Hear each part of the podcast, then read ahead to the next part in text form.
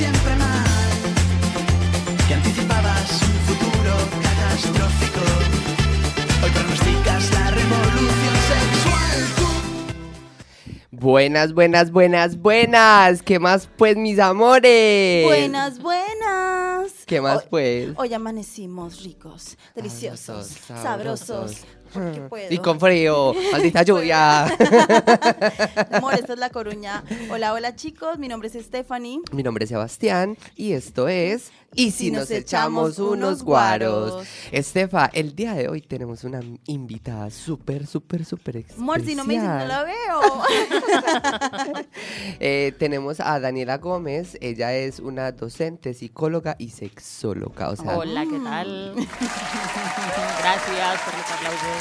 O sea, es una mujer empoderadísima que puede con todo lo que se le aparezca, porque es que, o sea, tres cosas al mismo tiempo, vamos. No, más de tres cosas. Más de Entre tres. otras. Claro. Entre otras cosas porque también es madre. Madre. Y esposa, Dios. una Hija, mujer, hermana, Todo, sobrina. Todo. Una mujer. Vecina. Vecina, amiga de mis amigos. una mujer polifacética. Me encanta, me encanta como tiene que ser. Exacto. Gracias por Bueno. invitarme. Se preguntarán de qué es la temática del día de hoy. O sea, porque invitamos una sexóloga aquí ¿Por a qué? nuestra radio. O sea, no, pero ¿para ¿por qué especifica sexóloga? También es Ah, docente. digo, digo, docente. ah, bueno, va a enseñar. Pero hoy vengo a mm, hablar más sobre el rol de sexóloga. Sí, muy Sí. bien. ¡Wow! a nosotros casi no nos gusta eso. No. Es más interesante. claro que sí. Sí. Sí. Bueno, en la temática, el título de hoy, del, del post de hoy es Gay Education. Education. Ay, gays, ¿Gays o gay? Porque, porque sex education, bueno, gay Ya está education. cogido lo de sex education. Sí, de- de- Claro, ya copyright, está. copyright. Eso sería copyright. Claro, claro. No, Gays no. Education o LGTBIQ más doc- Education. Ay, el ¿Cómo gays se ya está podría- también. ¿Qué? El gays también ya No, no, está. no. Gays Education, si no, hoy es Gays Education y ya está. No sería mejor Gensi Education. ¡Oh!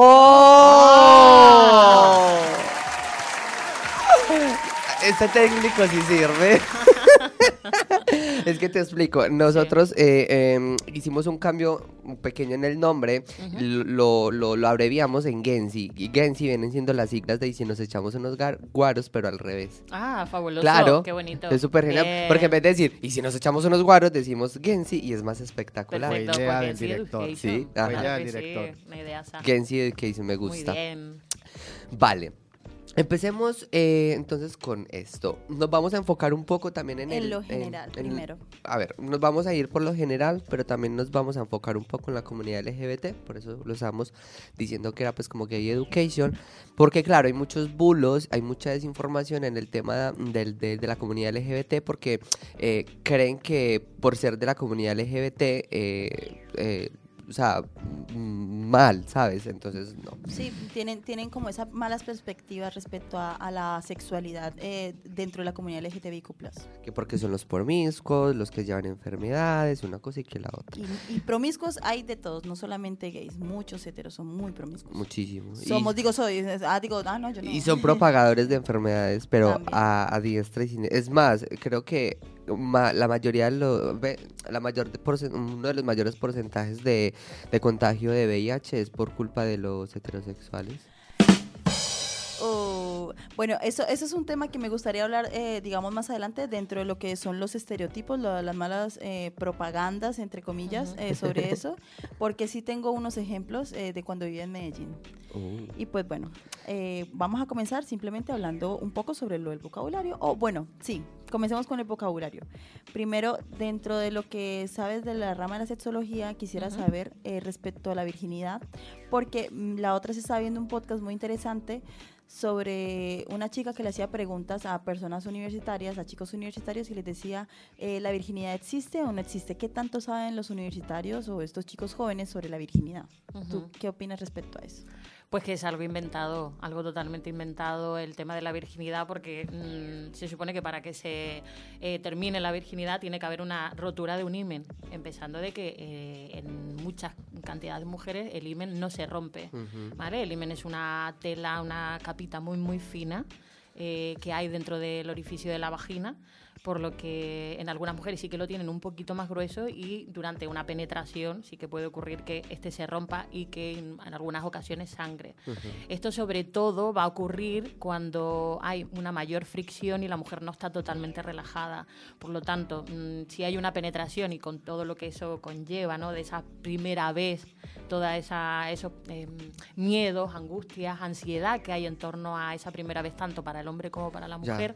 Si la mujer está, obviamente, más eh, nerviosa, ¿qué va a ocurrir? Que la vagina se cierra, va a haber una penetración con más dolor y por lo tanto es más probable también que haya a lo mejor un pequeño desgarro o eh, esta parte, ¿no? Si la mujer y el hombre van mm, totalmente entregados a lo que están haciendo, al placer, no tiene por qué haber eh, esta parte de rotura porque no va a haber tampoco una fricción tan intensa que haga que pueda haber un sangrado, ¿no? Y esto también conlleva preocupación porque si las mujeres y los hombres piensan que a través de la penetración eh, y eh, la mujer va a perder la virginidad y que tiene que sangrar, imaginaros no. cuando la mujer no sangra, ¿no?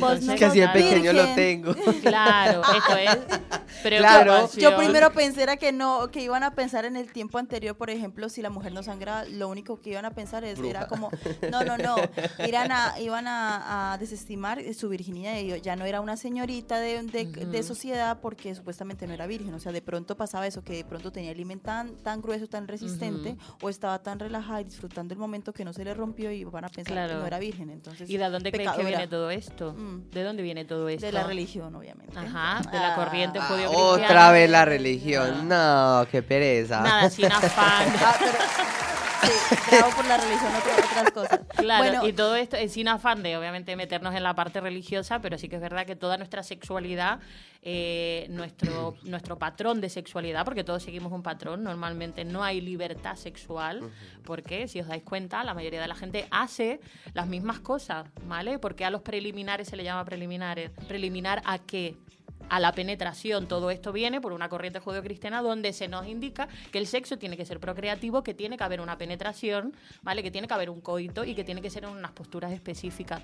Todo esto conlleva a que la mujer, por supuesto, en, esa, en esas posturas, etcétera, pues había un sangrado, había esa pérdida de esa virginidad, con lo que la mujer tiene que llegar pura al matrimonio, etcétera, etcétera, hasta el día de hoy.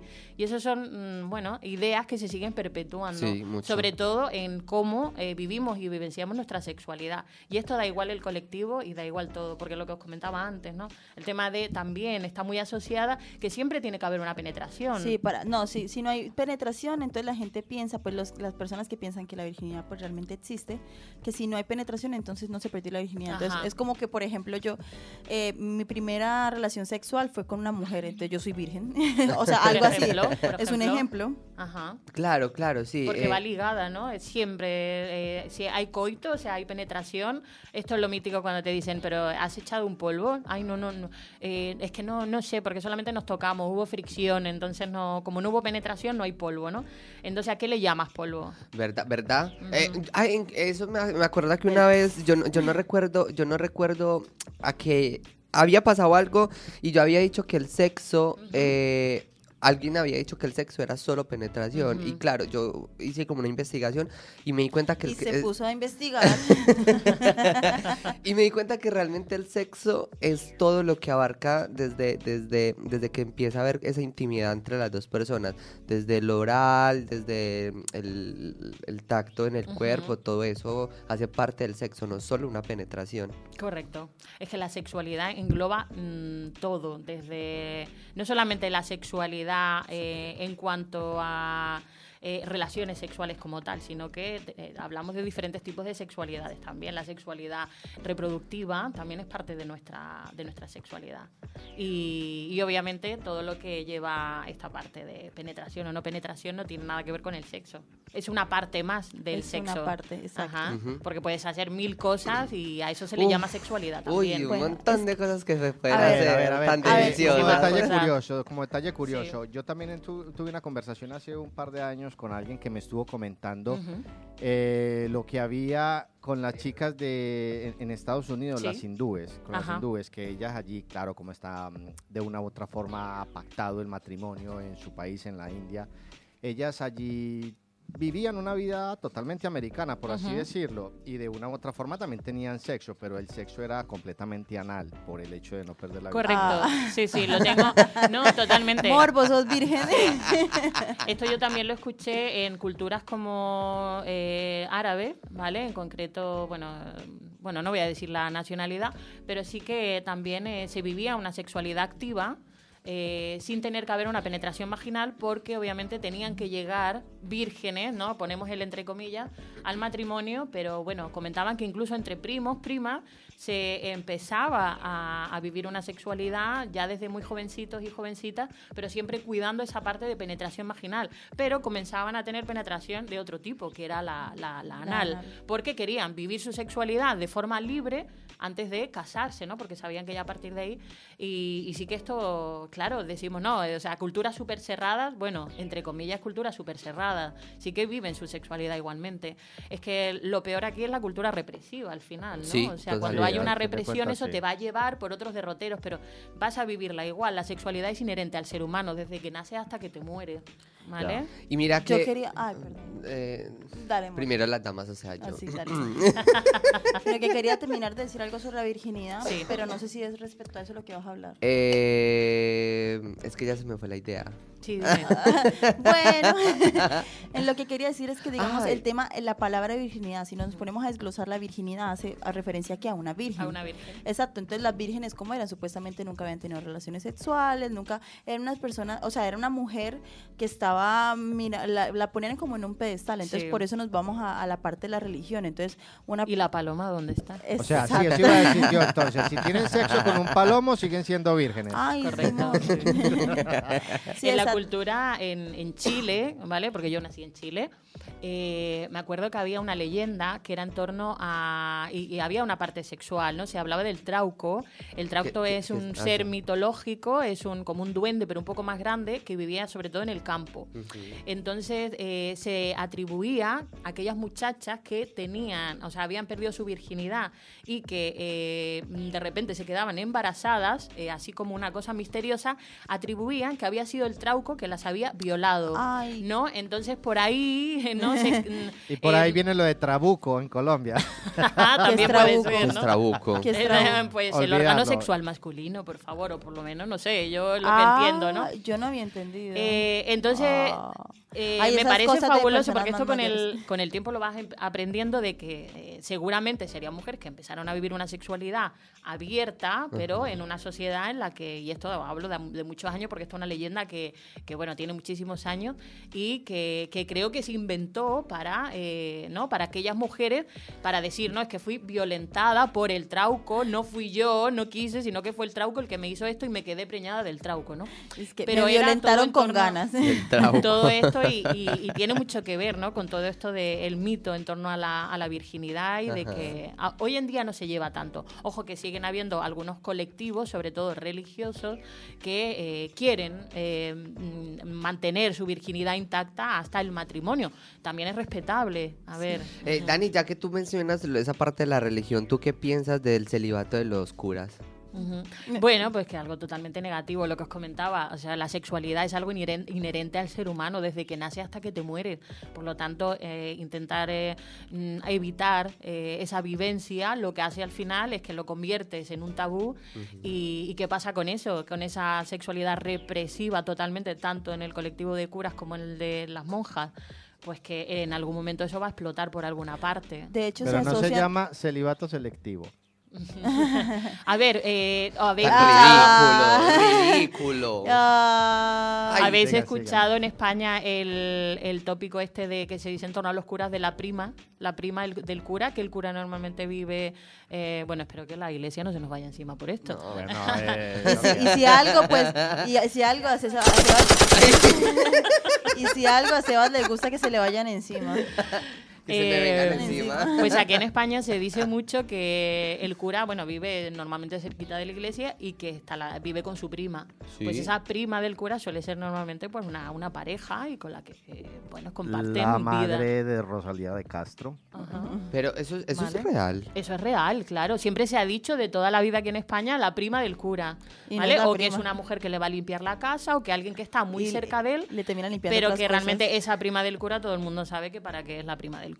Y eso es un secreto a voces, totalmente. Y eso es Pero que- era muy secreto a voces porque yo apenas lo vengo... No Sí, sí, yo lo he escuchado. O sea, yo sí, me imaginaba, yo sí me imaginaba que de pronto se metían con algo, o por lo menos sí practican la masturbación, cosa que se pone a decir la masturbación es mala porque prácticamente estás haciendo abortos, o sea, cosa que es ridícula. Abortos. Literal, cosa que es ridícula porque pues para que haya un aborto, primero tiene que haber, o sea, por lo menos una inseminación, una fecundación. O perdón. colecciona niños en la pared del baño.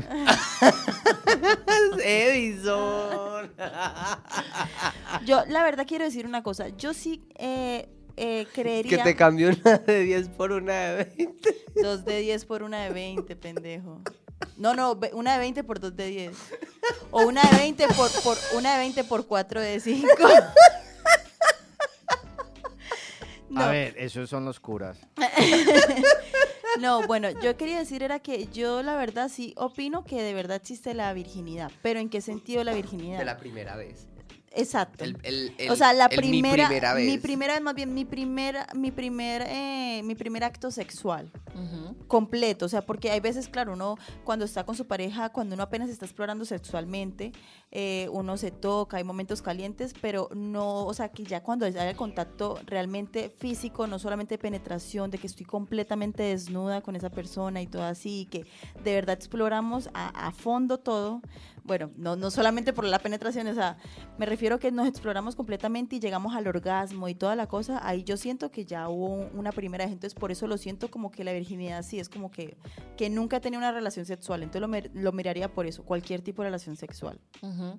Yo creo que deberíamos dejar de lado la palabra virginidad Sí. y simplemente hablar, primera de, vez. hablar de Primera vez. eh, encuentros Mi primer eróticos, encuentro. encuentros eróticos Sí. y ese encuentro erótico, el primer encuentro erótico puede ser un petting perfectamente. petting? El petting es el rozar eh, simplemente pues incluso con ropa. Ay, nosotros, ¿sabe cómo le decimos en Colombia? ¿Cómo?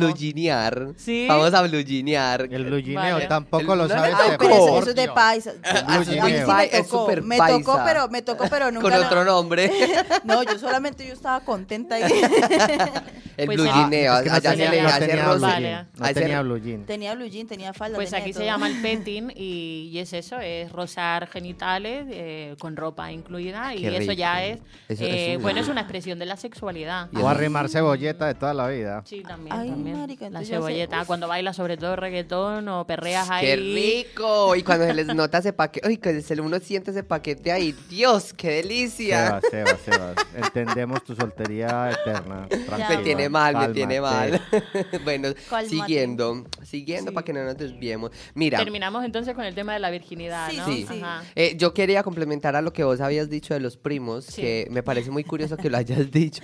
porque es primos que, más me arrimo. porque es que de- yo creo que ahí sale esa frase entre primos más me arrimo y aparte que el, bueno, digamos que es un porcentaje muy grande el tema de, de, de personas o chicos, chicas que desde su juventud, niñez, tuvieron algo con un primo.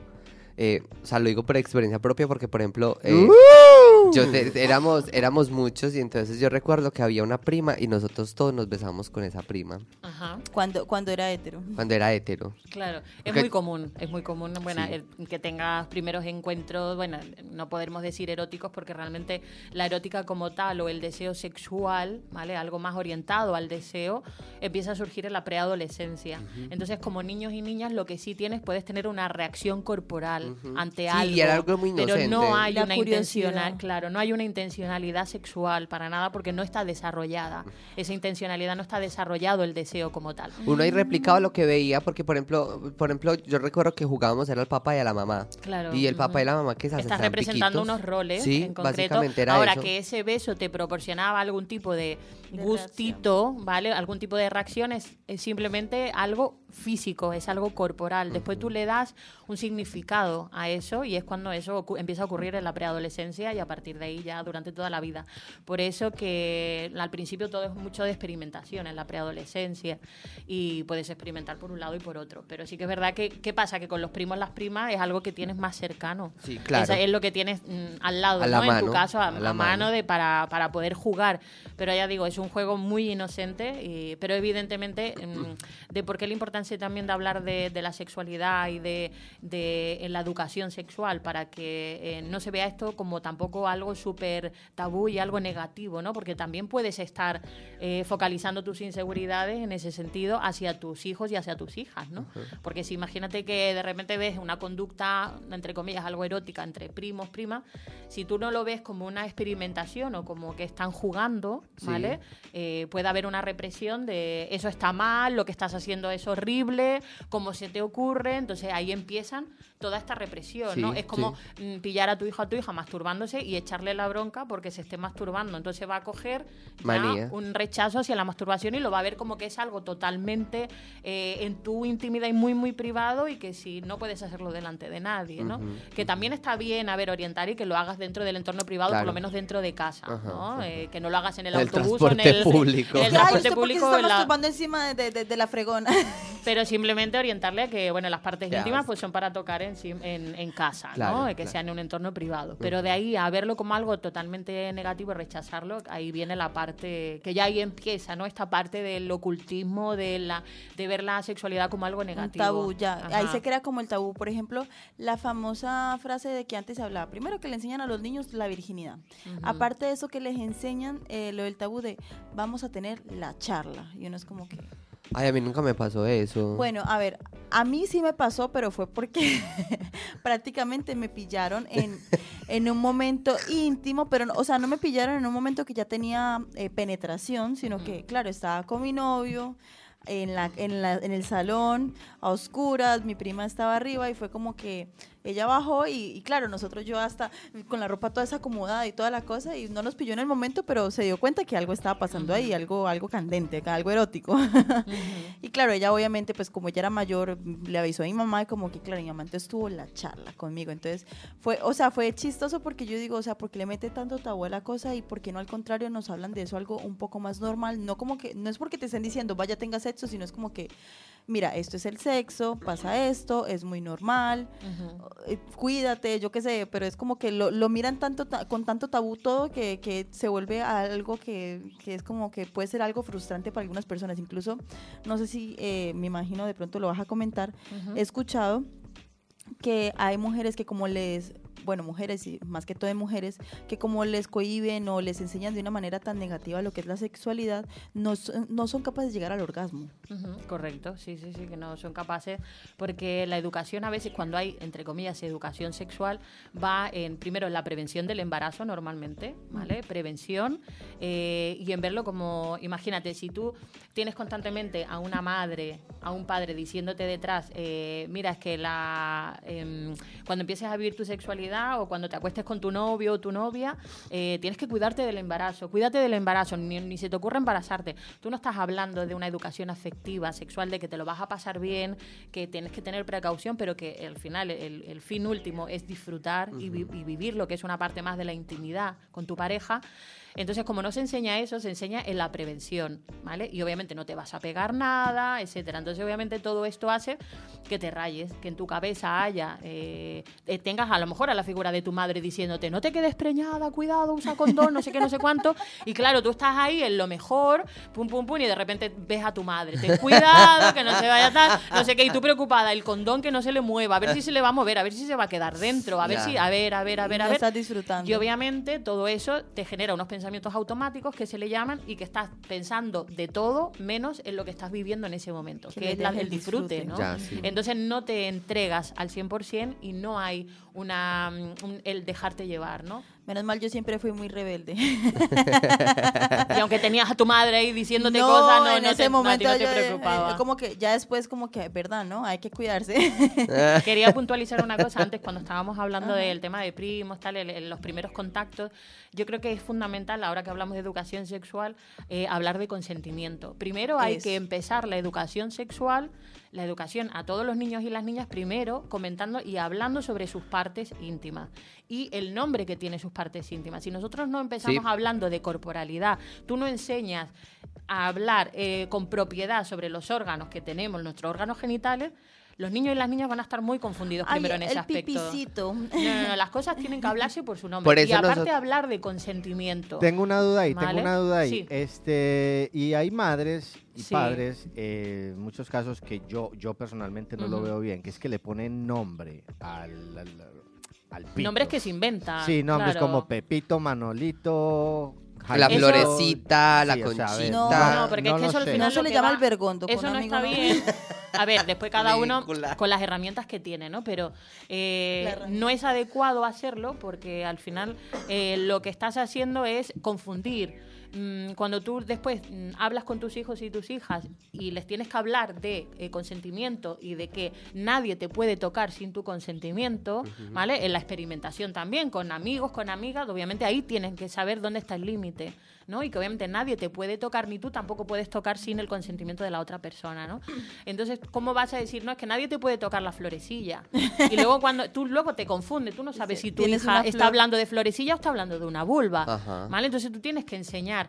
Cuando ya tengan edad para comprender, tienes que enseñar los orificios que hay. También, que no es lo mismo hablar de vulva que hablar de vagina y de orificio vaginal. Cuando después tienes que hablar de regla, ¿vale? Y lo hablas ya a una edad avanzada, ¿vale? Cuando ya tienen 11, 12 años, cuando vas a hablar de dónde sale la regla, eh, las niñas se quedan flipadas, ¿no? De, es que esto te va a salir por la vagina. Ah, sí, por aquí. No, no, es que esa es la uretra. No te va a salir por ahí, te A va a salir por el orificio eso. vaginal. Entonces, si tú eso no lo enseñas desde que son pequeñas, Terrible. pues eh, esto lo que va a ocasionar pues va a ser mucha confusión.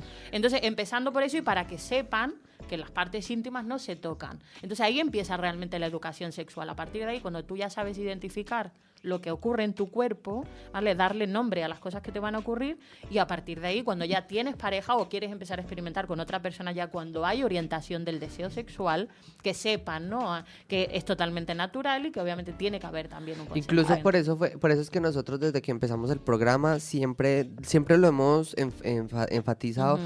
de que acá no vamos a ponerle nombres a, a las cosas, no, su nombre como es pene, vagina, Chimbo, chimbo, o sea, Sí, porque tenemos un problema con eh, Stephanie que siempre, ay, no me toque la margarita.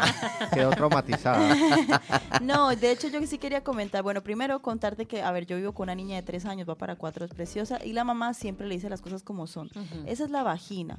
Bueno, le dice vulva, yo hay veces por molestar le digo que le totona porque en, en- en Venezuela, Venezuela. se le dice totona como el toto y cosas así, bueno, pues que también es, pero yo le digo, bueno, ella dice vagina.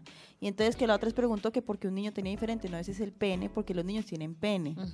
Entonces, pues nada, ahí como, me- eso me, me- me gusta que ella le enseñe las cosas tal cual como son. claro, rompiendo tabús, total, me encanta, me encanta porque empiezan a... Yo Ajá. creo que esta generación, en, en ese sentido, mm, eh, va a ser como más sí, o sea, va a ser, tantos tabús. Ah, y bueno, lo otro que quería decir es que me causa gracia porque yo hasta cuando ya estaba más grandecita, más grandecita no, ya grande, o sea, ya adolescente, no yo- vieja como estás ahora. no, más bien, o sea, hace poco prácticamente Adulta mentiras. mayor. No, lo que pasa es que yo pensaba que yo orinaba por el mismo hueco por donde me salía la, la- la sangre. ¿Por qué? Porque yo no tuve esa educación, por esa educación sexual, iba a decir educación. porque, porque claro, eh, siempre había como mucho tabú en mi familia, todavía lo hay, hay mucho tabú. Yo soy como la de las ovejas negras de mi familia. A ver, y es que es normal que se, se, se, se, se- tenga esa creencia porque es que ni siquiera en los colegios lo enseñan. Claro. Es algo que yo, lo, lo- por ejemplo, yo lo aprendí porque a mí me gusta mucho educarme y, y, y re- mirar todo y mirar, eh, sí, claro, yo voy y miro todos los orificios y tal. Y fue una, algo que una vez vi y, y fue como, guau, qué interesante y tiene, tiene lógica y es como, ay, qué miedo, ay, qué No, Yo creo miedo, que no es tanto miedo". que las familias tengan tabúes, sino que ellos tampoco tuvieron una educación sexual eh, que fuera eh, realmente enriquecedora o que fuera la adecuada. Era que si nuestros padres, claro, nuestros padres, nuestras madres nunca hablaron de eso, ellos con las herramientas que tienen, ¿vale? Van a intentar hablarnos a nosotras y a nosotros sobre, sobre educación sexual con lo que tienen, ¿no? Lo importante es tener apertura mental y, y no intentar tapar las cosas, sino que hablar las cosas. También todo a su tiempo. Exacto. No hace falta tampoco bombardear. A mí me pasa mucho como sexóloga, ¿no? Yo con mis hijas eh, va todo al, en el momento que van preguntando. No intento desde que empiezan a hablar a, a enseñarle cosas, sino que a medida que va preguntando se le va explicando, pero se explica a su nivel Claro. y Exacto. utilizando las palabras Claro, adecuadas. claro. Y os puedo decir que una niña con cinco años que tiene la mía es capaz de interiorizar y de eh, entender perfectamente. Y cuando hemos hablado en casa de consentimiento, hay libros maravillosos, como no me acuerdo la autora, pero se llama Tu cuerpo es tuyo, ¿vale? Eh, en este libro se habla sobre el tema del consentimiento, eh, se explica las partes íntimas, todo a través de dibujos, y también es una forma de prevención del abuso sexual. Muy ¿Por qué? importante. Porque esto es importantísimo. Hay que educar también en la prevención del abuso sexual. Mm, hay muchísima incidencia de abuso sexual, sobre todo, y sigue siendo mayoritariamente con personas conocidas y dentro del Sí. ámbito familiar. Por lo tanto, hay que enseñar. Por eso es tan importante hablar de las partes. Claro, porque el niño no lo reconoce como alguien malo, entonces Correcto. Y, y como no sabe qué es lo que le está haciendo, para el niño debe ser algo co- Correcto. normal. Entonces, eso se trata en ese libro y es algo que tú puedes comprar ese libro eh, o cogerlo a la biblioteca, como hice yo, Efe- y eh, lo entienden, lo entienden perfectamente. Claro. O sea, yo se lo enseñé a mi hija y en los colegios debería ser de obligado cumplimiento que estas cosas se den desde la primera infancia. Sí, pasa, pasa mucho que, bueno, a mí me pasa, mi mamá tenía ese, ese cierto poder sobre mí de, de influenciarme, de que mirar que prácticamente todos son malos y yo ya pensaba que todos eran malos. Y yo, obviamente, como yo siempre fui la más rebelde, pero fue ya cuando más grande que empecé a interiorizar, a generar mi personalidad y todo eso, yo decía, no, o sea, todo lo que dicen es pura mierda, porque me hacían tener miedo del mundo. Y esa no es la idea, tener tanto tabú y tanto miedo del mundo no es la idea. Porque es que, por ejemplo, eh, pasaba una vez que yo me puse a pasear mi perro. Me puse a pasear mi perro, yo estaba chiquita, y entonces eh, yo me demoré porque habían unos celadores, unos, eh, ¿cómo se dicen acá? Los que cuidan en, la, en los edificios, que siempre me veían pasar y eran amables y estaban pendientes si me pasaba algo porque podía ser peligroso. Y entonces solamente me, me puse a hablar con ellos, ella allí, y yo solamente, ellos, en, o sea, literal su distancia ahí, y yo estaba hablando, no, sí que mi perrito y no sé qué, y ya, y yo me fui para la casa y me demoré un poquito más ese día, y mi mamá de una, ¿usted por qué se demoró tanto? Yo no, es que está paseando el perro y pues estaba hablando con... No, no, no, que es que mire, yo acabo de ver una película de un señor que se ponía a jugar con una niña, que jugara al médico y la, man- y la manoseaba y, y entonces yo desde ahí, ¿qué pasó? Le tenía miedo a esas personas. Ah. Personas que no me habían hecho ningún daño y de una yo me ponía a pensar mal sobre ellos, pero ¿por qué? Porque me metían el miedo, me metían la cosa de que todo es malo. Obviamente, si conoces cuáles son las, eh, las mañas, las, las, las cosas que, que te deben hacer pensar mal, como por ejemplo que él ya quiera acercarse y tocarte mucho, ya eso ahí es cuando yo sí tengo que pensar, no, eso sí está mal. Pero si es alguien que me está hablando normal, no me está queriendo decir algo sobre mi cuerpo, queriendo entrar como en confianza así muy íntima, realmente no es algo malo, o sea, es una persona que no está haciendo algo malo. Normalmente se comienza, perdona que te corte este, eh, en este libro, por ejemplo, se habla de, eh, te da unos ciertos indicadores de cuándo alarmarte eh, y ver que la situación no es normal, ¿no? Entonces, eh, todo desde la perspectiva de los niños y las niñas. Y es, por ejemplo, eh, si una persona quiere estar contigo a solas en una habitación y a ti no te apetece, sal de ahí corriendo, ¿no?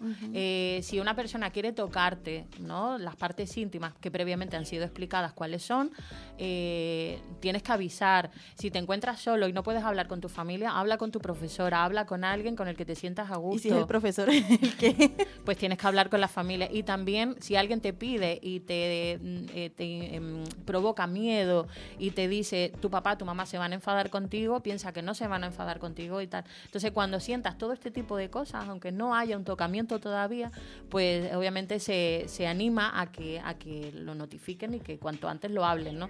Pero obviamente lo que tú dices, o sea, o sea, según me, tu me experiencia. vivir con miedo muchas Claro, cosas. muchísimas que- cosas y al final vas con ese temor porque realmente no sabes, o sea, eh, hablar simplemente, o sea, ¿dónde está el límite? Si realmente el- te lo explican es mucho más positivo que, que el miedo en, en conjunto con todo. Claro, entonces yo muchas veces tenía miedo a relacionarme y eso me, difi- me dificultaba el tema de relacionarme porque de una que pasaba que pensaba mal de la gente.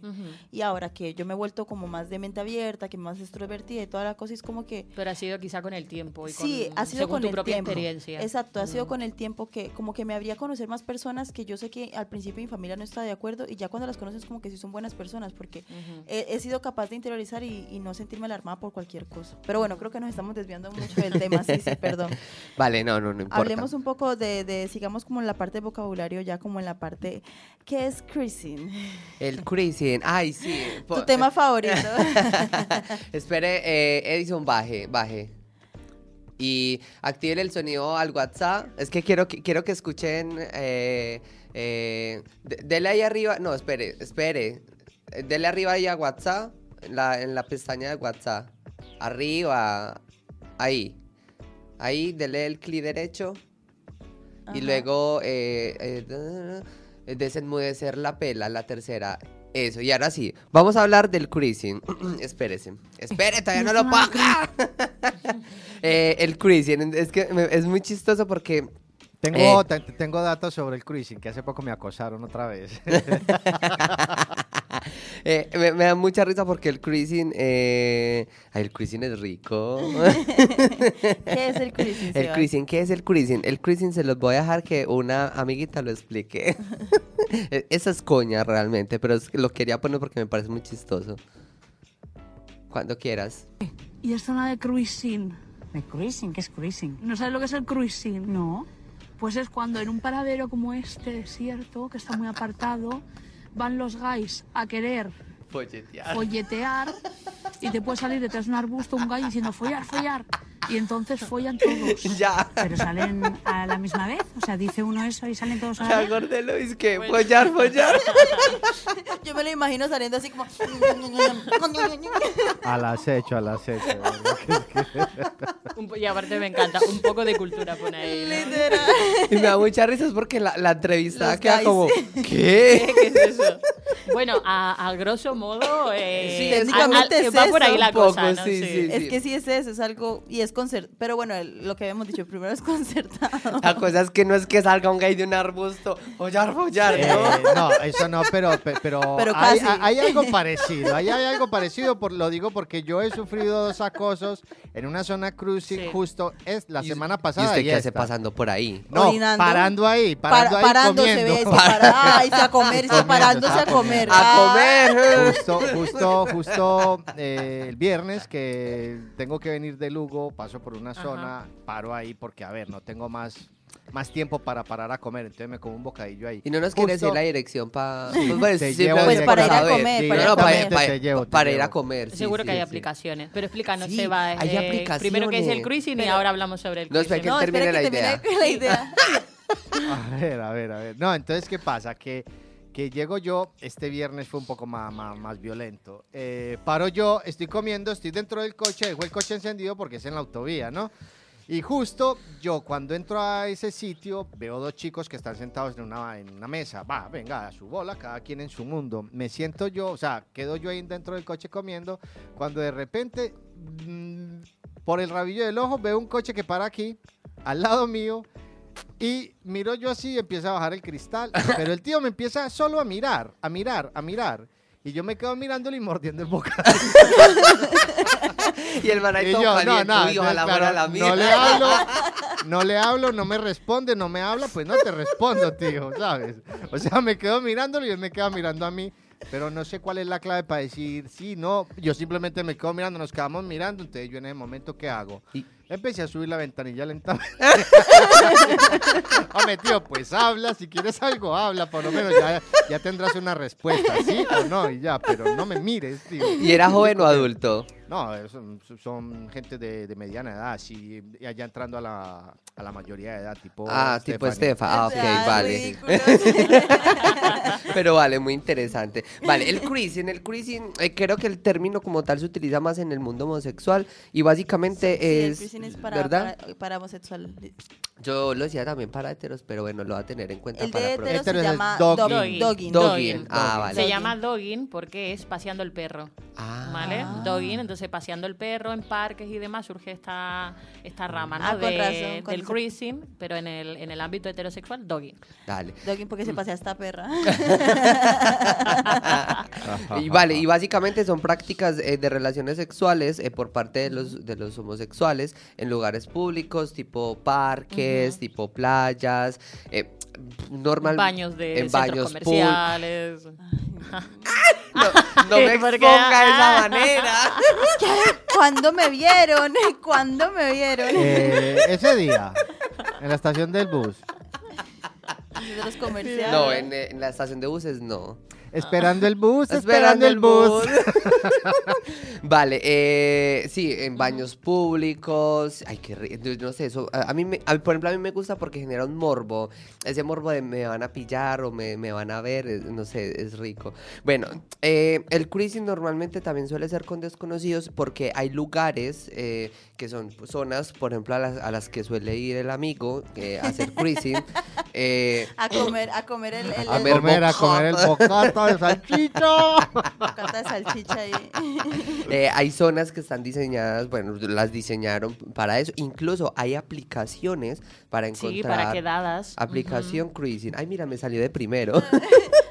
Yo recuerdo un amigo cuando le conté lo de la terminología y hablaba de esto, de que había una sexualidad abierta, donde hay encuentros sexuales de forma esporádica, y dice, pero dime dónde es eso y qué tengo que hacer. Digo, bueno, en tu caso sería doggy, no sería cruising, pero eh, seguro que hay aplicaciones, y estuvo buscando aplicaciones, y efectivamente para dogging hay muchísimas menos, a lo mejor había una, pero la, la hay también, ¿no? Para tener estos encuentros eh, eróticos, Sí. festivos con, Mm. con personas así Ajá. a lo loco y dice porque yo o sea me estoy comiendo yo los mocos y estoy aquí en abstinencia total dime por favor para Matándose poder follar de con paja. alguien claro y dice ¿por qué no me habías dicho esto antes? o sea sexo así por la cara y sin explicaciones dime dónde tengo que hacerlo Solo ¿no? me Digo, estás aquí ¿dónde? ya.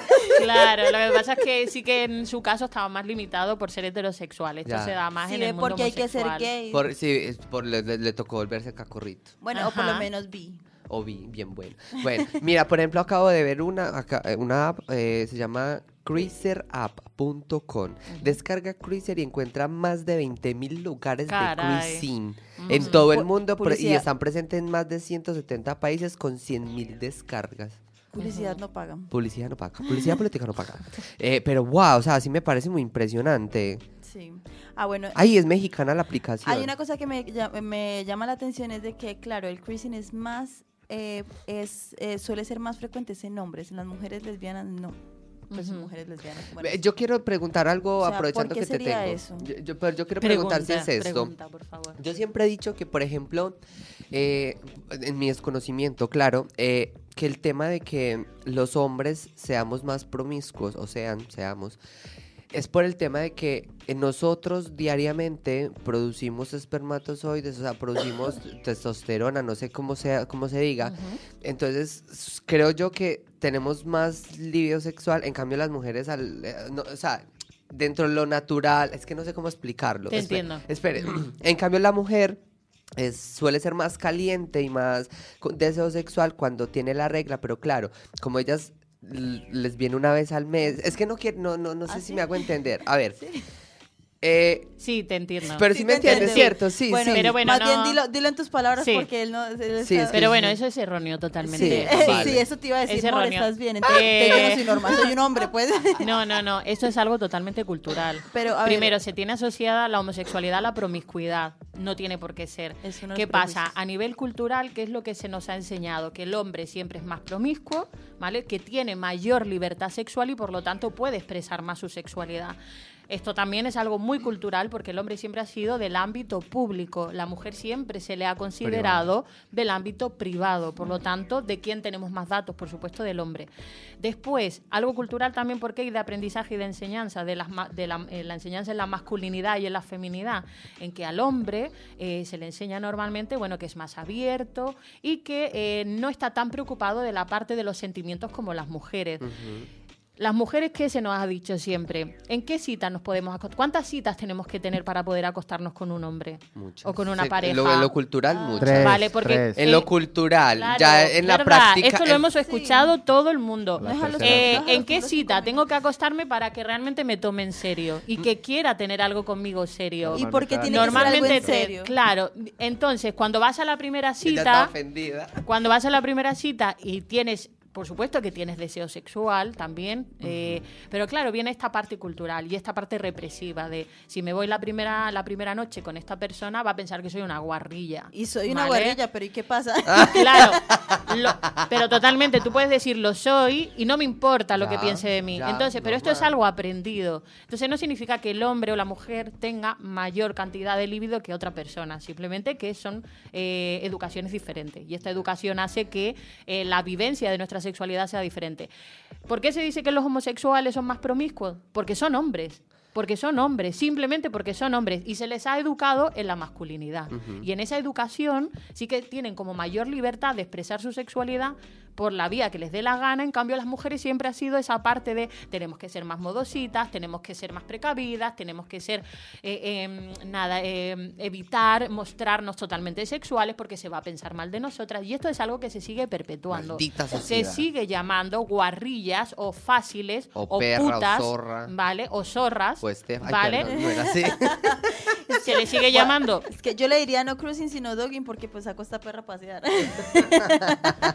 Entonces por ahí va la parte esta. Y no es que seáis por la testosterona, por supuesto que tenéis más testosterona, que tienen, más bien yo lo relacionaría más bien con la agresividad, que es la diferencia que, que tenemos en cuanto a las mujeres que no tenemos testosterona, con esa parte de la agresividad. También, bueno, eso ya sería para otro programa. De hecho, yo quisiera hablar solamente algo pequeño sobre eso. Habíamos hablado sobre, digamos, la evolución eh, de cómo fue que la amígdala, los hombres la tienen más grande y la amígdala se relaciona más a lo que es la parte agresiva. Los hombres la tienen más, o sea, digamos, más, eh, más o sea, la tienen más pensada a, lo que es algo más agresivo, ¿cierto? Las mujeres no, las mujeres están más relacionadas a los sentimientos porque así fue como fuimos evolucionando. Y digamos, en general las mujeres somos más hacia lo afectivo, hacia los sentimientos y por eso tenemos más eh, inteligencia emocional. ¿Pero por qué? Porque la mujer, eh, la, la hembra se, se, dedicó más a cuidar la cría, entonces por eso se tiene que relacionar más hacia eso. Y con el paso del tiempo la mujer desarrolló más las emociones y el hombre la fuerza. Lo, que, pasa es que, lo que pasa es que eso se trastornó, se trastornó a lo que es la parte de yo creo que es algo cultural. Sí, sí, no, no, sí, claro. Lo que quería decir es que primero comenzó siendo algo de, primero comenzó siendo algo simplemente de supervivencia. Después se, se, se, trastocó hacia lo cultural. Entonces ese sería el problema. Claro, eso fue el inicio de las sociedades patriarcales. Sí, totalmente. de eso habíamos hablado. o sea, que primero comenzó siendo algo evolutivo, algo más que todo como para la supervivencia, porque el, el macho mientras que cuidaba a la cría, claro, necesitaba, necesitaba comida y claro, y pensar que las diferencias que tenemos hombres y mujeres a nivel biológico es la fuerza. Entonces el hombre se destinaba a la casa, ¿vale? A dedicarse a ciertas eh, tareas que mm, requerían una fuerza, que ahí sí que se entendía, y las mujeres pues estábamos en ese otro ámbito y por lo tanto también en el cuidado de la cría, ¿no? Sí, entonces a partir de ahí empiezan también esta parte, ¿no? De, la... Está, está totalmente demostrado a través de la... Bueno, si ya hablasteis de esto, pero las tribus, por ejemplo, eh, la diferencia que había entre las tribus matriarcales y las patriarcales, donde había una, una donde había guerras y donde no había guerra, cómo se iban, cómo se fueron desarrollando y a partir de ahí también cómo se fue estructurando la sociedad y la jerarquía. Entonces, cuando se inicia todo el desarrollo del patriarcado, surgen estas movidas, porque eso no dejan de ser movidas. Toda esta parte, ¿no? Que decís que las mujeres somos, tenemos mayor inteligencia emocional, las mujeres no sé qué. Todo esto es algo cultural y empieza también fortísimo en el momento que se inventa la palabra género, para determinar lo que hacen las mujeres y lo que hacen los hombres. Sí, sino que hay unos libros de, no me acuerdo esta psiquiatra, eh, neuróloga, muy buenos que se llaman, uno es el cerebro masculino y el otro es el cerebro femenino. Por supuesto que tenemos diferencias. Sí, claro, entonces ella habla sobre eso. Sobre todo a nivel del lenguaje. Pero bueno, como para no extendernos sobre eso, de pronto si a alguno le interesa, se llama cerebro masculino y cerebro femenino. Es de la misma neuróloga, creo que es, y habla como las diferencias eh, eh, a grosso modo de, los cerebros eh, pues de, de géneros. Por decir la palabra género, como para que entiendan. Usemos, sigamos con otro, otra terminología, el chemsex. Oye, antes de terminar con lo de cruising, eh, quería puntualizar algo simplemente, eh, que el cruising está genial para, eh, para mantener eso, encuentros eróticos de una forma distendida, sin que haya una implicación amorosa de ningún tipo, simplemente pues para el disfrute. Por favor, prevención, precaución, porque obviamente aquí lo que habría que hacer, a mí me encantaría, y aparte yo esto cuando estudiábamos sexología, se nos ocurrían un montón de cosas, que era, oye, pues las zonas de cruising sería genial, por lo menos que haya un dispensador de preservativos y para dejar también la zona limpia. Entonces que la gente entienda que sí que se puede vivir una sexualidad totalmente abierta, quedar con desconocidos, vivir tu sexualidad de una forma amena y como te apetezca, pero también eh, con precauciones. Y ese es un problema porque mira que justamente eh, las zonas cruising suelen ser lugares muy sucios porque eh, los manes se corren, se vienen y dejan toda la basura ahí, dejan el empaque del condón, los condones, los papeles. Por lo menos llevan condón. se puede pasar bien y, ser limpio. Claro, claro, o sea, Ser guarro y limpio al mismo tiempo. Claro, claro, claro, claro. Guarro en el amor y limpio con la naturaleza, por favor. solamente limpiar el Cuidemos. Eso medio es, y eso, eso es una muy buena campaña, la verdad. Sí, Pero Y bueno. que las zonas de cruising, oye, pues que, y que haya información. y la gente igual yo sepa creo lo que, por ejemplo, si el, eh, el- en el tema político se empiezan a meter, ya llegarían, la, la sociedad está cerrada de mente que va a decir, pero ¿cómo van a promover Ultraconservadores. el sexo en lugares públicos, bla, bla, Ah, pero nos sí van a meta la pervertir a secretaria los debajo, niños, ¿no? bla, bla, Pero bla. sí bla. meta a la secretaria de abajo que le Ah, haga una así mamada. hizo, pero bueno. Eh, listo, ya, cerramos acá. el te- Sí, listo, sí. vale. Nos vamos con el chemsex. ¿Sabes qué es el chemsex? Yo nunca lo había escuchado. No, vale. eh, realmente es algo, no sé qué tan reciente, pero sí sé que está muy reciente, Ujú. el término como tal. eh, y básicamente es em, consumo de sustancias para eh, sexualizarse o, o para tener sexo o, o dentro del sexo como tal. Eh, por ejemplo, eh, el, este, ¿cómo se llama? El Popper. por ejemplo, es utilizar para la dilatación anal, es, sobre es todo. utilizar es utilizar sustancias psicoactivas para tener sexo. ¿Qué pasa? De por sí las drogas son malas, ¿verdad? Yo no me drogo, entonces Y no, va a llegar un punto en el que la persona que constantemente utiliza el chemsex, eh, si no consume una droga, no va a poder va a haber disfrutar el sexo. drogodependencia. Va a tener una drogo-sexodependencia, entonces al final se va a convertir en malo. Eh, si lo usan, digamos, bueno, ya la persona consume drogas porque le da la gana, vale, pero que no se vuelva ese hábito de, de consumir droga a la hora del sexo por lo mismo, porque, o mejor dicho, dejen de consumir drogas, Ay, Ujú. yo- preferiblemente. Yo quiero contar una mala anécdota que, bueno, que por suerte nunca quedé con esta chica, pero me decía como que, que, que no, que para esnifar mientras que, o sea, esnifar desde mi cuerpo y yo me quedé como que, what the fuck. y yo, primero que yo no me drogo, yo nunca me he drogado, a mí la verdad no, no estoy de acuerdo con eso, pues el que lo hace, por lo menos no lastimes a las demás, pero pues a mí no me gusta eso y pues que me dijera que quisiera esnifar de mi cuerpo, fue yo me quedé como que... ¿Qué es que es esnifar? Esnifar es cuando, pues, el polvo, ¿no? Una raya de coca Una encima. raya de coca y Claro, eso se le llama snifar. esnifar, sí, es El el que se lo tema de, meten por la la- nariz. de las drogas yo creo que también va mucho por la desinhibición, de sentirte desinhibido ante el acto sexual. Entonces, el- lo que decía antes, Sebas, lo del popper, también es una droga que está muy asociada a los gays. Sí, Ajá. es muy gay. Eh, también es otro prejuicio, entiendo, un estereotipo, porque primero que el gay no tiene por qué siempre drogarse, segundo que no siempre hay una penetración en una relación homosexual, porque se entiende que el popper, aparte de desinhibirte, también hace que haya una dilatación mayor anal y pueda haber eh, penetraciones más profundas o eh, con miembros grandes. Por ejemplo- O con juguetes sexuales muy grandes. Sí. Eh, y entonces se van asociando y se, va- se, se van generando estereotipos tras estereotipos en torno a eh, las relaciones homosexuales. Y no tiene en absoluto ni por qué consumir drogas, ni que haya una penetración, ni que eh, se tenga, se necesite. ¿Qué pasa con las drogas? Que luego puede haber una habituación. Y que la persona recurra a más droga y más droga para sentir ese punto ¿no? de, de éxtasis, ¿no? De, de, de super wow, ¿no? O pegarte un super viaje y a la vez tener ya. y es algo absurdo, Sí. porque las drogas muchas veces lo que hacen es el efecto contrario. Sí. En vez de eh, ponerte ¿no? y que haya una erección fuerte, al final lo que hace es lo contrario. la tumba, puede, sí. Claro, puede haber una disfunción eréctil y asociar también la sexualidad a la, a la disfunción. Y eso te lo causa la droga, no tú. De hecho, sí, yo escuché, por ejemplo, que el consumo frecuente de marihuana eh, disminuye el, mm, el, bueno, no La sé si disminuye- potencia, la a lo potencia, sí, ajá. la potencia, la de la erección puede Sí, ser, sí, sí, la sí, la por supuesto. Dependerá de, del tipo de marihuana, pero, pero claro, hay algunas que te adormecen. Entonces hay dos sistemas en el ser humano, que es el simpático y parasimpático, que es algo que ocurre en nuestro cuerpo. Entonces uno tiene que ver con el sueño y otro tiene que ver con la activación. Y obviamente hay drogas que te despiertan más el sistema parasimpático, que es el que te adormece. Esto lo ocurre, ocurre con el alcohol también. Por ejemplo, una copita de vino que está genial. Si te la quieres tomar una copita, normalmente te activa. A partir de dos copas ya te adormece. Y esto hace que la gente que tiene mucho alcohol encima no tenga una erección potente, no haya a lo mejor un orgasmo por parte de la mujer. ¿Por qué? Porque puede producirse a un poco de sequedad vaginal, todo eso conllevado, y que a lo mejor tengas una dificultad tremenda a conseguir el orgasmo si consumes mucha cantidad de alcohol. Por eso es que Porque el- se activa en tu cuerpo ese sistema y hace que todo tu ser no esté entregado Claro. a, a la sexualidad. Y esto haga que... Es que a la mujer de Edison no le gusta que tome cuando porque siempre le pasa lo mismo. Ah, está es cansada, está cansada que siempre Ay, le que lo mismo. Ah, con es vos. por Es eso entonces. Sí, de que somos vos. íntimas.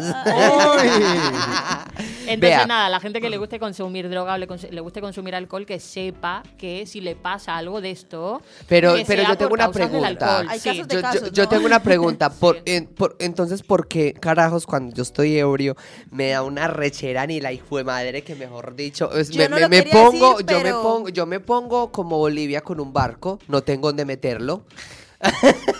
por la desinhibición. ¿Sí? Porque te desinhibes y al desinhibirte, pues todas esas cosas que tienes ahí, que a lo mejor te están, que tienes un muro delante y que te imposibilitan un montón de cosas o ser como tú realmente quieres ser, Ajá. eso te lo echa abajo el alcohol. Entonces te encuentras más promiscuo, a lo mejor con muchas ganas de comerte el mundo, porque estás en lo, No, en no, lo más comerse el alto, mundo, ¿no? comerse a todo el mundo. O que el mundo Comerse lo a todo el coma mundo. es que, ay, la frase era Claro, cómete al también- mundo. Yo también. me comí a todo el mundo.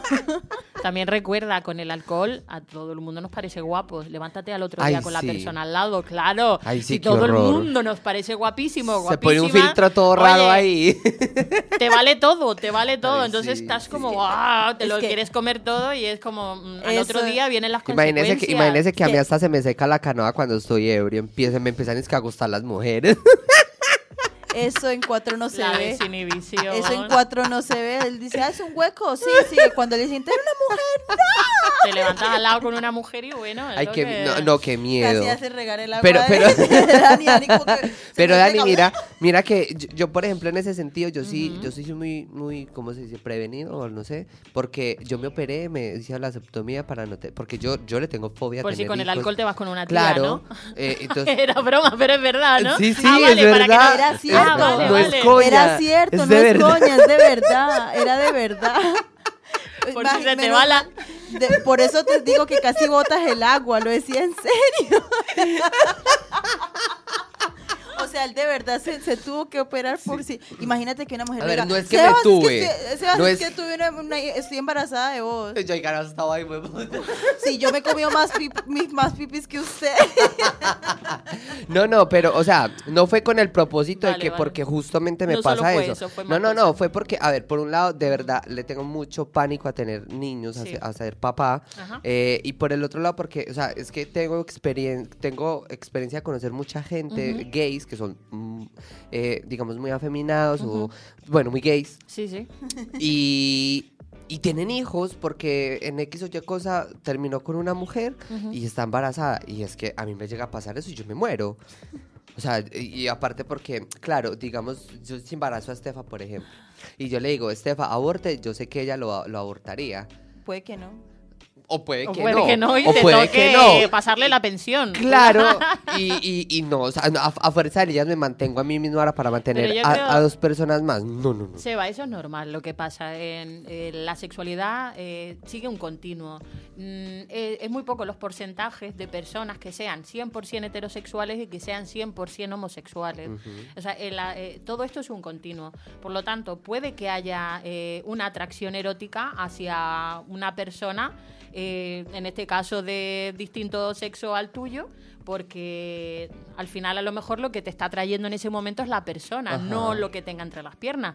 Por Lo lo, que tenga tanto, entre el ano, entre, la- entre el culo. por lo tanto, a lo mejor puede que haya un deseo, una atracción erótica hacia una persona que tú en otras condiciones a lo mejor no te fijarías, pero porque eh, el deseo es así, la orientación del deseo es así. Y no tiene por qué ser... Sí. Y a- al final también funcionamos a través del cuerpo y Claro. también mucho a través de la mente. A mí me encanta la frase de mm, fóllate a las mentes. Porque Mira- mucha gente realmente lo que se fija y lo que le pone y lo que le erotiza realmente es una mente. Y a lo mejor tú te puedes encontrar un día una tía A eso se les dicen saposensu- sa- sapose- sapio se- sensual. el sapio sexual es aquella Sexual. persona eso que, que tiene mucha mucho deseo por, la mente de la eso. otra persona. Sí, o sea, yo por que ejemplo... necesita necesita el estímulo de eh, la de las mentes, de una buena conversación, tener algún tipo de intimidad en- a ese nivel para poder intimar a nivel sexual. Yo, yo antes de, Mm. de tener algún eh, tipo de, de, mm, de- de experiencia, Sí. digamos, eh, ¿Amorosa sea, o No, sexual? no, sexual. eh, con mujeres, yo solamente pues estaba con hombres y eh, yo decía como que, yo cuando me ponía a conversar con estos hombres, sí, es como yo pensaba, si no me entra aquí, no me entra allá abajo, sinceramente. Es que necesito que, que me generes un estímulo acá para yo poder sentir un estímulo allá. O sea, es como que para mí es muy importante. Sincronizar cabezas. Y la otra cabeza. Pero bueno, sí. eh, a ver, sigamos un poco. Ay, para- yo, para yo que- quiero hablar otro tema, eh, otro, otro, otro, otro, otro vocabulario. eh, se llama Gmail. Gmail. ¿Lo has escuchado? No. Ok, el Gmail es el porno. es el- Gmail. no, Gmail. Gmail, Se escribe, se escribe S-H-E, como cuando dice she en, en, en inglés, male, eh, de, de hombre. Entonces se refiere a lo que es la pornografía trans. Ujú. Ah. Ah, qué interesante. Es que un Gmail directamente es un trans. Ajá. Eh, ella, él. Ella, hombre. She, así. mail, claro. She-mail. Ujú. O sea, ella es hombre. Pornografía trans. Sí, es ¿qué pornografía querías trans. comentar con esto? No, no, que me parece muy interesante Ujú. porque, o sea, fue chistoso porque me lo comentó una amiga que me lo está diciendo en chiste porque estaba viendo un programa de comentaristas colombianos y entonces dice, no, es que tal comentarista es que a él solamente le gusta el Gmail. Entonces me dio mucha risa y claro, cuando lo va a buscar de verdad son, son mujeres trans y claro, tienen sus senos, eso, claro, y cuando van a ver tienen pene. Ujú. Y de hecho... Eso se consume muchísimo en la Es lo que pornografía. quería decir, que me pareció muy interesante que habían varios hombres que les gustaba ver eso y decía, es que yo no soy, yo no soy gay, pero me gusta ver eso. O sea, yo le decía, no, tú eres gay, porque que te gusta eso. Va en la línea de lo que estábamos comentando Sí, ahora, que al final la orientación del deseo no tiene nada que ver con Ah. que en un momento puntual te apetezca. Que yo iba a decir eso, que, o sea, yo, por ejemplo, yo al día de hoy, ahora, yo digo, yo soy gay, soy muy homosexual, pero claro, mañana puede que una tipa me termine gustando y pues no sé qué vaya a pasar, pero... Claro, pero, por eso pero, están las pero personas tampoco, pansexuales, pero ¿no?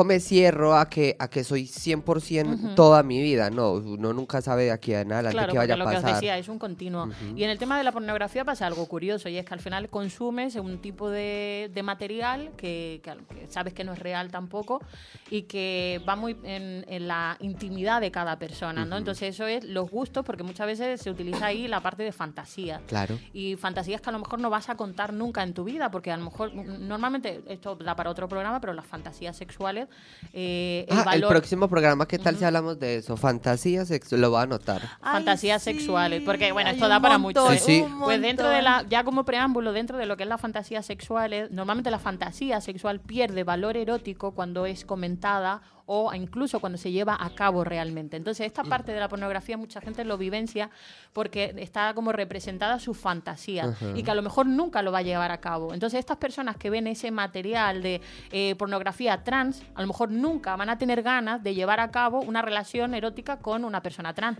pero el verlo a lo mejor le hace generar pues, unas fantasías nuevas y que eso le ayude pues, a masturbarse viendo este tipo de imágenes, Yo ¿no? Porque a puedo- lo mejor le parece, le parece interesante Sí. simplemente. Yo puedo decir que yo nunca podría llevar a cabo mis fantasías sexuales cuando veo porno, porque a mí solamente me gusta el hentai.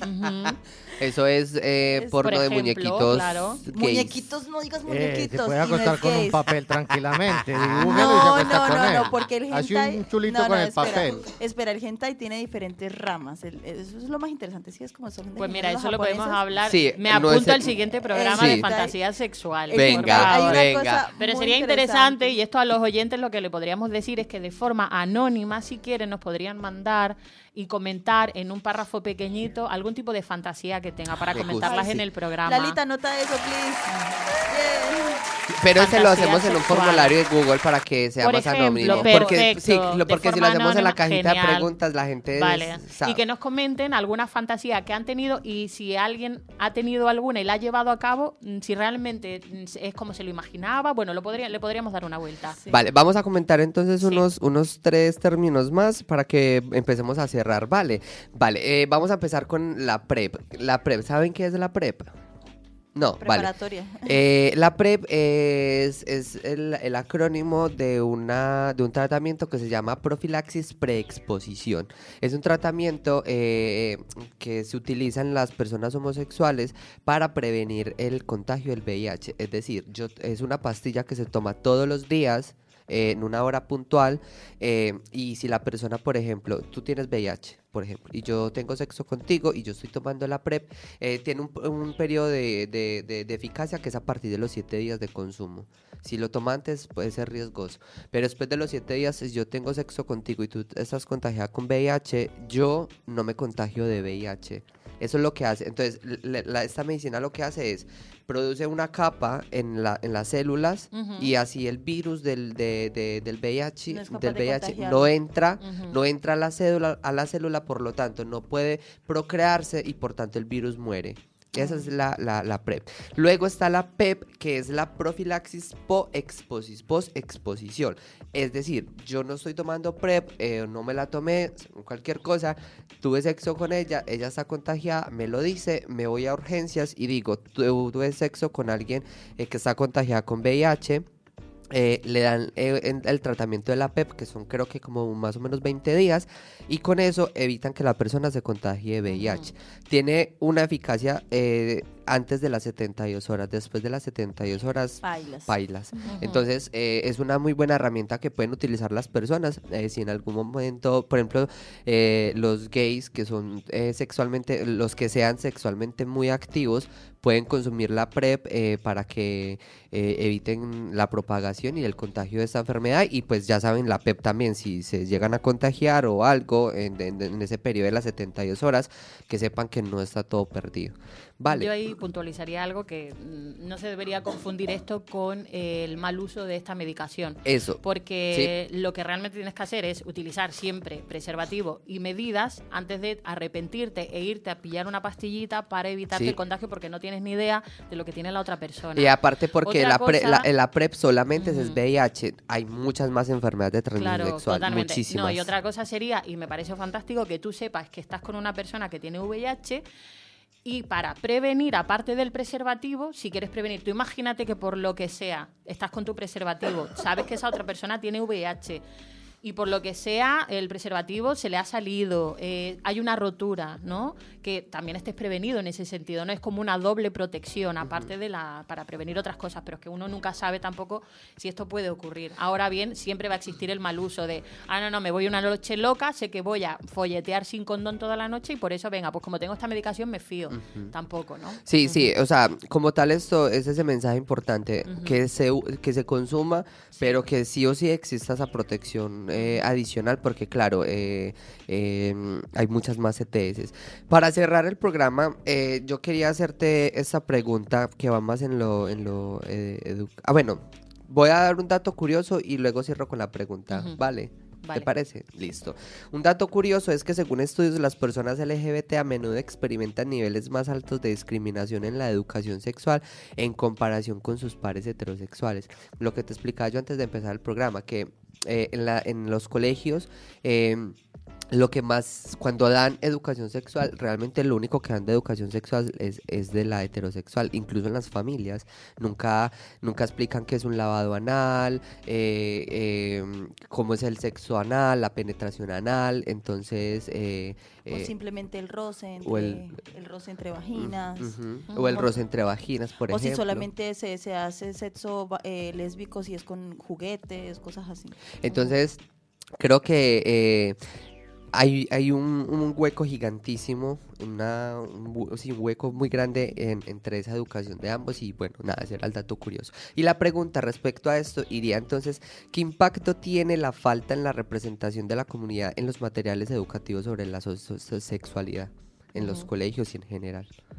Sí, nada, que o sea, realmente esto es negativo y se sigue perpetuando porque empezando desde que la educación sexual tiene que ser también en afectividad. Entonces, cuando hablamos de afectividad, ahí es cuando hay que tratar el tema de que eh, hay diferentes orientaciones del deseo, incluyendo, pues bueno, y que el colectivo es muy amplio, ¿no? Incluso tratar el tema de la asexualidad, porque eso es otra cosa, ¿no? Que se nos impone que tenemos que ser sexualmente activos y activas ¿vale? Y que tenemos que vivenciarla y que no sé qué, no sé cuánto, pero también hay que hablar de este, esta, esta parte, ¿no? Que está como muy discriminado. Entonces, el colectivo en general está muy discriminado porque no se habla, no se comenta. Se habla mucho de una educación heterosexual, ¿no? Porque si tú estás hablando de prevención, ¿no? Pues sí, imagínate, educación sexual y va X, X entidad a dar una charla a un instituto. Tiene que tocar también estos temas y que sea totalmente inclusivo para que eh, la gente, todos los chavales y las chavalas se sientan identificados e identificados con lo que se está explicando. Y eso es, pues, hablar de diferentes prácticas sexuales, el tema de la prevención, que vaya por todos esos lados, ¿no? Si tú vas a hablar, eh, no tienes que obviar, por ejemplo, que si va a haber una penetración, que también no es solamente una penetración vaginal, sino también una penetración anal, que en esa penetración anal, pues tienes que hablar también de los cuidados que eso conlleva, ¿vale? El tema de la higiene, hay que tocar todos estos temas. Y se, eso se está obviando porque se entiende que va a haber una, una, una penetración, perdón, únicamente vaginal, ¿no? Entonces estás obviando primero otro tipo de prácticas y a los colectivos en general. Entonces, empezando por eso y porque la afectividad puede ir por, mm, por todos lados, ¿no? O sea, realmente tú te puedes enamorar de cualquier tipo de persona. Yo creo que ahí es donde hay que tocar eh, más ese tema, ¿no? Mira que tú comentas algo que me, me, me, me- me pareció muy curioso y muy bonito, eh, el tema de tocar también la asexualidad en todo ese ámbito, eh, incluso en el, en el mundo audiovisual, en las películas, series, nunca, nunca, de todas las muchas que me visto, lo habían mencionado. Y en esa serie, la de Hairstupper, en la segunda temporada, uno de los personajes es asexual y tratan la sexualidad en esta ¿Cuál serie, perdón? Hairstupper. Ah, vale, no, no. Heartstupper, Heartstupper, Vale, Heartstupper, vale. Y que en no sé cómo se Sex. Education, En Sex Education también se En toca. Sex Education sí, también, sí. sí. Pero, o sea, yo hablo Y la... en Big Bang, Big Bang Theory también. Ah, Sí. No sé, Publicidad no me la he visto, no publicidad política no pagada. Pero, o sea, como te digo, de las que yo he visto son pocas y me pareció muy bonito porque, claro, lo, mu- pero muestran la, la emoción del chico de que no sabía qué carajos le pasaba, se supone que estaba intentando algo con alguien bonito y no, no daba, no daba, no daba, hasta que encontró un libro que le, le abrió su mente y dijo, ah, soy asexual. Entonces me parece muy bien que eso también se incluya. Bueno, nada, de verdad, muchas gracias por haber estado en el programa el día de hoy. Dani, qué gusto, de verdad, tenerte por por fin. Después de 17 capítulos te Sí. tenemos, porque la queríamos traer hacía mucho tiempo, Hace pero... mucho, mucho tiempo. Pero bueno, los tiempos, eh, ser adulto es muy difícil, Eso es súper Sobre complicadísimo. todo ella es muy ocupada, como habíamos dicho, pues sexóloga, educadora, madre, mejor dicho. Psicóloga. de todo. Pareja, docente, sí, sí. Hija, hermana, prima, vecina, amiga de sus amigas. No, no, pero bueno, yo creo que igual nos quedamos cortos y, Mucho. da para hacer una segunda parte. Y tres, y cuatro, en cuatro. sí. Para No, el de no. fantasías me apunto. Sí, Venga. no, y por Sí. ejemplo lo- los, estereotipos. Los estereotipos que se tienen muchos estereotipos que lamentablemente no los alcanzamos a hablar, pero bueno, los hablaremos para el siguiente Sí, programa. los De vamos verdad, hablando. Muchísimas gracias, Dani. Dani, no, de sí, nada, gracias me a encantó. vosotras Me y a encantó vosotros. Y a vosotros. vosotros. Me encantó mucho tenerte, ¿verdad? Sí, quería hacía mucho tiempo que estuvieras acá en el programa porque aparte tu personalidad es espectacular, Sí, me encanta. No queríamos hablar de temas de sexualidad si no era contigo. la Sí, verdad. el- la verdad, siendo Gracias, sinceros. Gracias, gracias. Eh, ¿cómo, cómo te pueden encontrar en redes sociales para Pues mira, que te a mí busquen? me pueden encontrar en redes como Daniela Docente. Daniela tal cual Docente. Con. Daniela Docente o con Así tal cual, todo junto y en minúscula. Daniela Docente. Sin doble L. Nada, nada, Daniela Ah, Docente tal qué cual. fácil, qué práctico. Muy fácil, sí, sí, sí. Me Vale. pueden encontrar así y, y quien quiera escribirme algún mensaje privado si necesita algún tipo de... ¿Cruising? eh, en mi caso, dogging, pero, pero no, es que no soy muy fiel, soy monógama, lo Ay, siento. bueno, no, está Eh, bien. y, pero bueno, si tienen alguna duda, consulta, mm, que lo pueden hacer a través de, que me pueden escribir por mensaje privado sin problema a través de, a través de Instagram o también me pueden encontrar en LinkedIn, que es Pe mi perfil ah, profesional. Oh, sí. perfecto. Que sería Daniela Gómez. Bueno, muchísimas gracias a todos por haber venido, escuchado el programa el día de hoy. Que tengan un excelente día, fin de semana, semana, día, noche, a la hora que lo escuchen. Y picos a todos. Adiós, gracias. Sentirte siempre que anticipabas un futuro catastrófico. Hoy pronosticas la revolución sexual.